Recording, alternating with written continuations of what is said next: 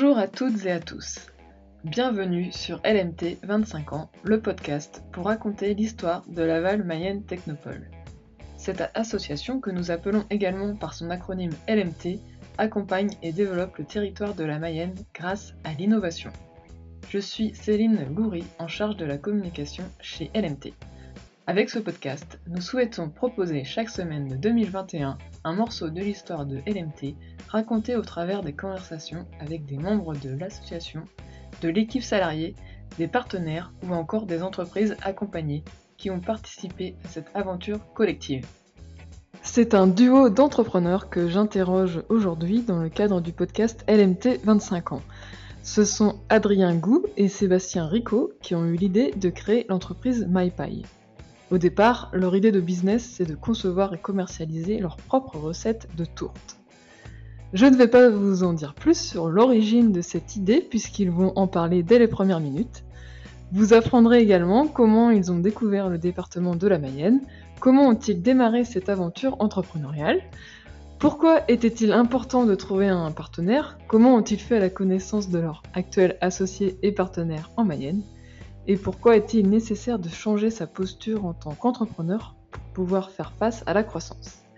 C'est une belle histoire, euh, si vous ne la connaissez pas encore, que je vous laisse découvrir tout de suite. Bonne écoute Merci Adrien Gou et puis Sébastien Rico donc de l'entreprise MyPie de participer au podcast LMT 25 ans. On va mieux vous connaître, donc rapide présentation de qui vous êtes. Donc, bah, je vais commencer. Euh, je m'appelle Sébastien Rico, j'ai 29 ans et euh, j'ai eu un parcours euh, école de commerce avant de créer MyPie. Moi, c'est Adrien, j'ai 31 ans et plutôt un parcours ingénieur avant de créer MyPie. Comment avez-vous eu l'idée de créer MyPie? Qu'est-ce qui a créé l'étincelle pour vous lancer? Bah, donc au départ, quand on, est, on a créé MyPie il y a 6 ans, on était tous les deux passionnés de cuisine, enfin très intéressés par la cuisine. Et on a fait un voyage en Nouvelle-Zélande au départ qui a déclenché l'étincelle pour créer MyPie.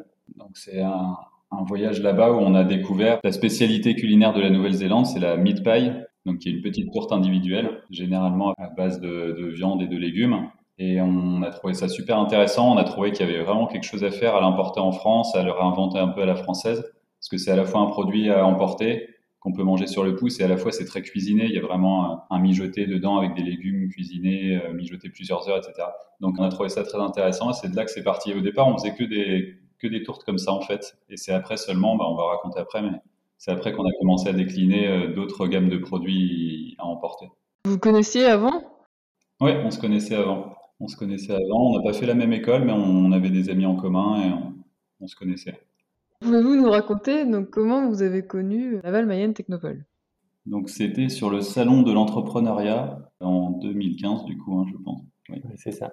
En 2015. Donc euh, on, cherchait à l'époque, c'était le tout début de l'aventure et on, on, avait déjà en tête l'idée qu'on on aimerait avoir notre propre atelier de fabrication on voulait, si possible, éviter de sous-traiter la production parce qu'on voulait vraiment avoir la main sur la production, on voulait être flexible pour proposer notamment des recettes de saison, on voulait maîtriser l'approvisionnement, tout un tas de choses comme ça et pouvoir aussi proposer des produits plus abordables pour le consommateur.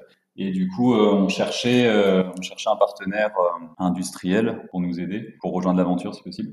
Et du coup, voilà, on a fait plusieurs salons, on a cherché un peu partout comment on pourrait faire. On savait que ça serait sûrement pas à Paris, parce qu'à Paris, les... oui, on l'a pas précisé d'ailleurs, mais l'aventure a démarré à Paris au départ. Nous, on était, on faisait nos études sur Paris. Et du coup, on a rencontré comme ça euh, la LMT, qui avait un super stand à l'entrée du salon de l'entrepreneuriat.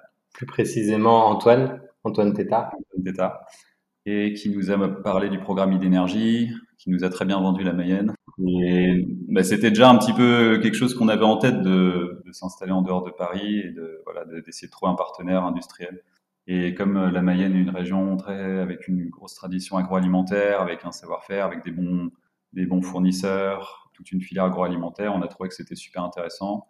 Et euh, la LMT nous a fait très bonne impression aussi. Enfin, on a trouvé que c'était dynamique et moderne. Donc c'était euh, début février 2015. Euh, J'imagine qu'après, vous êtes venu en Mayenne. Donc c'était de savoir bah, comment s'est passée votre première rencontre bah, du territoire de la Mayenne. Comment cela s'est-il passé? Et il me semble que vous avez eu une journée de découverte euh, du territoire avec Antoine. C'est ça, dès la première journée, on a attaqué fort, on a fait le, tour des industriels de Mayenne. Antoine avait déjà en tête plusieurs euh, entreprises, plusieurs dirigeants d'entreprises qui potentiellement pouvaient rechercher des startups comme la nôtre dans laquelle investir ou avec laquelle s'associer. Du coup, on a rencontré notamment euh, l'entreprise euh, Tiol et Jean-Rémy Cousin, donc le fondateur des Goronaises. Et ben, on a tout de suite bien accroché. Ça, ça s'est pas fait en un jour, mais dès le premier rendez-vous, on a bien accroché. Euh, c'est une question de personnalité, je pense. On avait un peu la même vision de, l'entreprise, de ce qu'on voulait faire. Jean-Rémy, donc il a une entreprise qui tourne très très bien, euh, de, rillettes et de saucisses depuis 30 euh, ans, mais il cherchait à se développer dans les plats cuisinés déjà. Il cherchait à se développer dans le secteur où on était. Et ensuite, voilà, après, on a, on a juste bien accroché sur, sur tout le reste, quoi, sur les idées sur la vision. C'était l'idée, c'était de vraiment faire un partenariat et travailler ensemble sur les produits et pas d'aller voir juste un sous-traitant. C'était vraiment on recherchait un associé et pas. On a eu d'autres propositions, mais c'était plus de la sous-traitance. Là, c'était vraiment. Euh, Notamment avec Tual, c'était plutôt de la sous-traitance qui nous proposait. même si c'est une belle entreprise, ça nous intéressait moins. Oui, vous, vous vouliez aussi que, l'associé voilà, apporte ses idées en plus de l'outil de production. Voilà, c'est ça. On voulait pas juste qu'il apporte l'argent et qu'il regarde euh, on voulait quelqu'un qui vienne avec nous. Parce que même si on, voilà, on est passionné de cuisine, on connaît un peu, mais c'est pas comme d'être dans le métier depuis 30 ans comme Jean-Rémy. Il sait manager une équipe de production. Il a, enfin, il a plein de compétences qu'on n'a pas. Quoi. Et puis aussi, j'imagine, même les réseaux de distribution, peut-être, euh, il avait déjà une expérience. Bah, il nous a aidé sur plein, plein, plein, plein de choses. On a eu des, des synergies avec euh, son entreprise dès le début, euh, au niveau de la gestion qualité, donc sa, sa, responsable qualité par exemple qui nous aidait au début, le, transport, on, on, bénéficiait de ces taux sur le transport, est-ce qu'on utilisait la même compagnie de transport, enfin c'est plein, des fournisseurs. Et encore aujourd'hui, on utilise des matières premières qui viennent des rillettes goronaises, par exemple le jambon de nos croque-monsieur, qui est fabriqué euh, par les rillettes goronaises, les lardons de nos quiches lorraines ou des choses comme ça. Donc, euh, c'est plein de petites choses qui font que c'est plus facile de se lancer. C'est toujours, c'est quand même euh, un gros chantier, quoi, de créer un atelier de production de zéro quand on n'est pas du milieu. Il faut, faut tout créer, il faut respecter toutes les normes qui sont très nombreuses. Quoi. Et voilà. La philosophie dès le début, c'était qu'on voulait produire nous-mêmes nos produits. On voulait pas sous-traiter. On voulait, euh, pour être plus flexible, pour pouvoir être euh, plus dynamique sur les changements de recettes et sur l'amélioration du produit on voulait que ce soit nous qui soit donc c'est nos salariés qui produisent c'est pas de la sous-traitance c'est vraiment un atelier euh, spécifique MyPie auquel Jean-Rémy s'est associé et nous a apporté toute son expérience et l'aide des grillets de Goronais. Quelles ont été les grandes étapes de développement? Parce que tout départ, voilà, vous avez commencé par produire les, pailles, en fait, les tourtes, c'est ça hein? C'est ça. Donc, première étape de développement, en fait, on a commencé à travailler avec euh, principalement des bars à Paris. Donc, on leur proposait les, petites euh, meat pies en happy hour avec euh, une petite vitrine chaude. C'était déjà un peu le système qu'on a maintenant, mais, mais pas sur le même marché en fait. Et ils proposaient ça en happy hour. On pouvait prendre sa, sa bière et sa tourte. Ça marchait très bien. Et après, on a, donc on a fonctionné comme ça au début. Ça nous a permis de nous, nous lancer, de, de mettre au point les recettes. Et on a commencé un test avec Franprix en début 2017 un peu, enfin, ça s'est fait comme ça, quoi. On a saisi l'opportunité parce que Franprix commençait à mettre en place des plaques chaudes dans ses magasins. Avec, euh, c'était le moment où se développait notamment la, repas en entrée de magasin, les machines à jus, euh, où les, les, magasins de proximité en fait commençaient à mettre en place des zones de restauration en entrée de magasin. Et du coup, on est arrivé, on a trouvé que c'était intéressant, qu'il pouvait y avoir une opportunité pour nous de proposer des petites tourtes euh, en maintien chaud comme on faisait dans les bars, mais dans ces magasins-là. Et en fait, ça, ça a pris super vite après avec Franprix. On a fait un test dans un magasin et rapidement ils ont dit euh, il faut qu'on le déploie. Donc ils nous ont, on a fait un plan ensemble, on a déployé dans 10 magasins, 20 magasins, 50 magasins. Bon, rapidement on est arrivé à 100 magasins. Et comme on a vu que ça prenait très bien et qu'il y avait une grosse traction sur ce marché-là, on a commencé à réfléchir à décliner d'autres gammes de produits. Donc l'année d'après, on a fait des plats cuisinés en plus des tourtes. Après, on a sorti des quiches. Après, on a, on a sorti des pizzas. Donc les pizzas, ça date de début 2020. Et là, cette année, on a sorti des croque-monsieur. Donc on en est à cinq gammes de produits. À chaque fois en respectant le même cahier des charges. Donc ingrédients, on a le même cahier des charges depuis le début, hein, depuis qu'on fait les tours. Donc des ingrédients 100% naturels, pas d'additifs, pas, pas de conservateurs, des légumes frais épluchés à la main. Euh, on fait tout nous-mêmes. Donc si on doit faire de la pâte à pizza, on la fait nous-mêmes. On la fait lever 24 heures comme ferait un pizzaiolo on n'achète rien comme de déjà fait. On fait la pâte brisée des tourtes et des quiches nous-mêmes, le pain des croque-monsieur. Voilà, on a tout un cahier des charges comme ça et principalement euh, du sourcé local. Et puis, et puis vous aussi, hein, vous participiez à la production, hein, c'est ça hein, de, bah, Même peut-être encore. Euh... Ouais. Alors ça, c'est vrai, c'est vraiment au tout début. On a, on a fait euh, presque un an où on fabriquait nous-mêmes. Bah, on a commencé, on fabriquait dans un dans un tout petit atelier à, à Paris, une cuisine partagée, où vraiment avec, euh, on partageait des, des cuisines avec d'autres food trucks. Donc c'était vraiment Sébastien et moi. Après, il y a une étape où on a produit aux rillettes Goronaises. Donc euh, là, on produisait avec Jean-Rémy et des salariés de Jean-Rémy. Après, on a on a commencé à reprendre et installer des locaux qui étaient juste à côté des rillettes Goronaises. Avant, c'était les éditions du chocolat. Et on a on a commencé à produire là-bas. On a pris une salle, puis on s'est agrandi. Et, au fur et à mesure, l'atelier a grandi. On a accueilli la ligne pizza, on a refait la boulangerie. Et là, on est en train encore de, continuer les agrandissements avec une, nouvelle ligne de pizza qui arrive et une nouvelle ligne pour fabriquer des quiches. On est aujourd'hui à 37 salariés. On double tous les ans le, le volume, le chiffre d'affaires globalement. On est content parce qu'il y a un fort développement et on est sur un marché qui grossit vite en fait. Oui. Et euh, est-ce qu'il y a d'autres anecdotes euh, fortes liées à vos débuts? Euh, Oui, il y en a plein. Mais... pas forcément des trucs qu'on a envie de raconter. Non, mais en tout cas, des choses qui pourraient. bah, je veux dire, quelqu'un qui hésiterait à se lancer ou. Ouais, bah si tu veux un truc marrant, on est, on manque un peu de sens pratique parfois avec Adrien, donc. Le, au tout début, la première année, quand on faisait les tourtes nous-mêmes, après on on n'avait rien, on n'avait pas de matériel, donc on louait un camion réfrigéré par exemple, et après on allait vendre nos tourtes pour faire pour faire un peu de promotion. On faisait des marchés street food ou des festivals de musique. Et du coup, on avait loué une fois un camion de location. Dix minutes après l'avoir loué, on a essayé de rentrer pour le mettre pour le garer dans un parking souterrain et on n'a pas réalisé la hauteur et on a complètement arraché tout le toit. Donc on a failli couler Malbaï dès le début parce que ça, bah finalement l'assurance a joué. Oui. Ouais. On a eu de la chance avec l'assurance. On a eu de la chance avec l'assurance parce que sinon, en fait, on n'avait pas les moyens à l'époque de payer les réparations. C'était genre vraiment euh, trois mois après avoir créé MyPay. Mais des trucs comme ça, il nous en est arrivé plein, enfin, un peu des, des, des accidents et des trucs comme ça. non, je sais pas si on a des anecdotes à part ça. Si, Jean-Rémy raconte toujours que la première fois qu'on s'est rencontrés, euh, il a remarqué que qu'on avait encore de la pâte sous les ongles parce qu'on avait fait des tours toute la nuit et ça lui a bien plu. Du coup, il a vu qu'on connaissait le produit, qu'on n'était pas juste, euh, enfin, qu'on travaillait. Voilà, vous mettiez la main à la pâte. Voilà, exactement. Qu'on n'était pas juste euh, à vouloir trouver des gens pour faire à notre place. On avait vraiment, euh, on connaissait le produit quand on, avait vraiment fait nous-mêmes. Maintenant, on va parler de, de l'incubateur. En fait, quand est-ce que vous êtes entré dans l'incubateur et qu'est-ce que cela vous a apporté? On est rentré tout de suite, non, dans l'incubateur Ouais, en 2015. Oui, voilà, oui, parce que oui, parce que finalement, en fait, euh, l'offre d'énergie, elle n'était pas pour vous, parce que finalement, vous, vous étiez plus qu'au stade de l'idée. En fait. Oui, c'est ça. Ouais, c'est ce que nous a dit Antoine tout de suite. Ouais. On était un peu plus qu'au stade de l'idée. On a tout de suite été super bien accompagné par Antoine et la Technopole. Il nous a aidé, à, il nous a mis en contact avec euh, avec Mayenne Initiative, avec le réseau Entreprendre, ce qui nous a permis d'avoir des prêts d'honneur.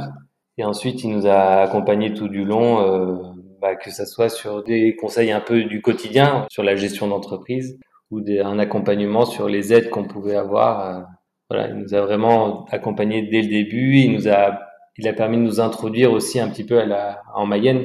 Voilà, Ouais, c'était beaucoup plus facile de, de, de, de Vraiment, la- l'énorme valeur ajoutée, c'était de nous introduire à l'écosystème mayennais, parce que nous, on n'était pas du coin. Donc...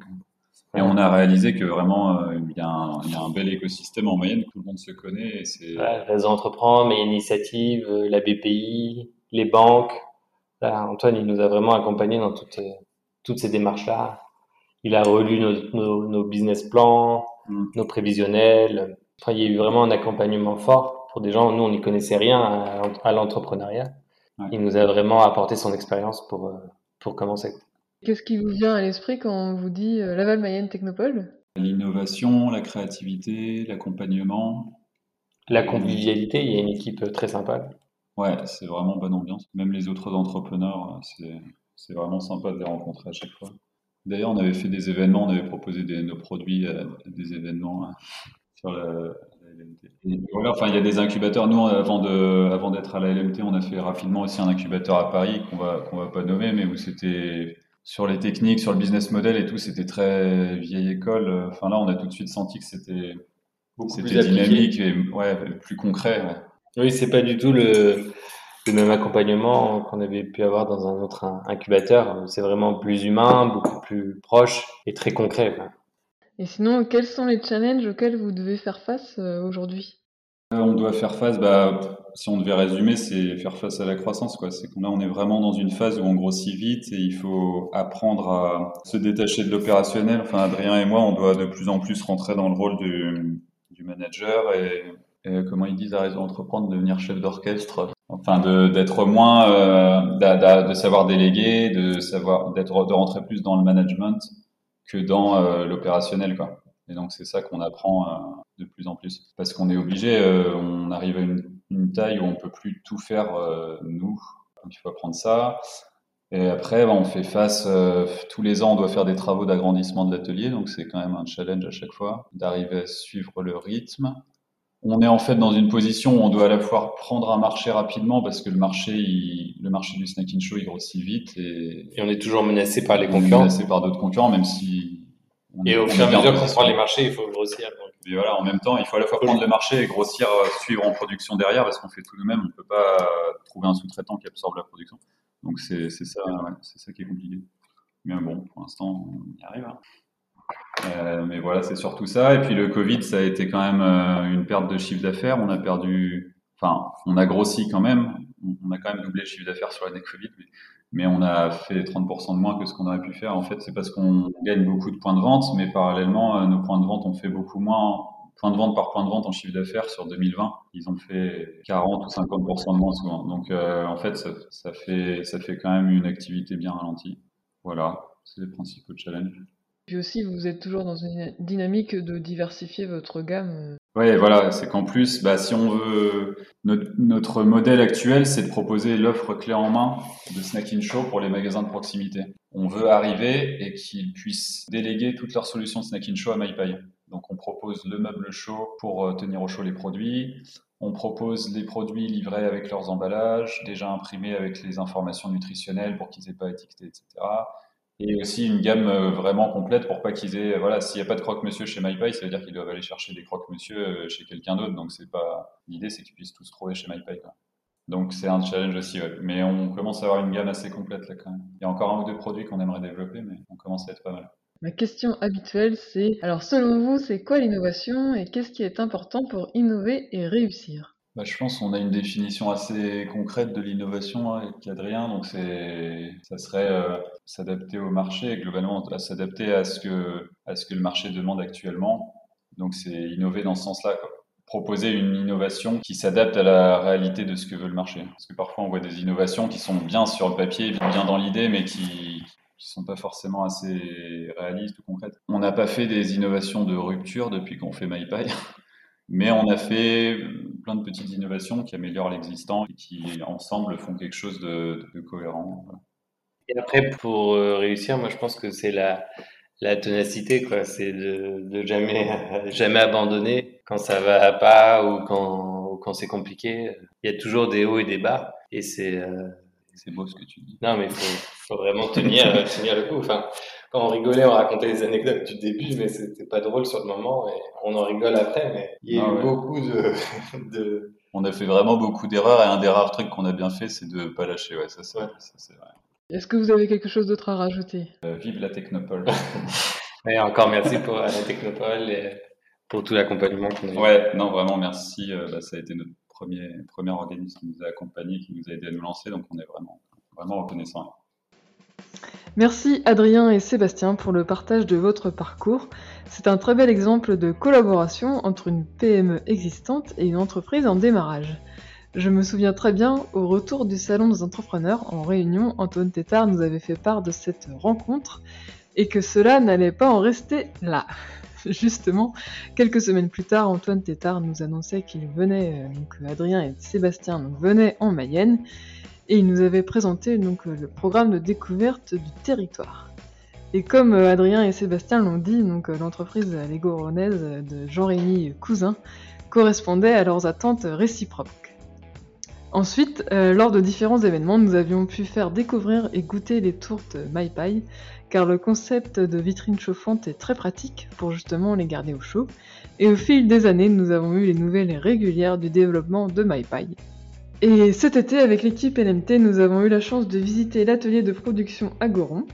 Donc c'était génial de voir concrètement la ligne de production et euh, de voir euh, comment le process de fabrication a été industrialisé tout en gardant l'état d'esprit de fabrication artisanale.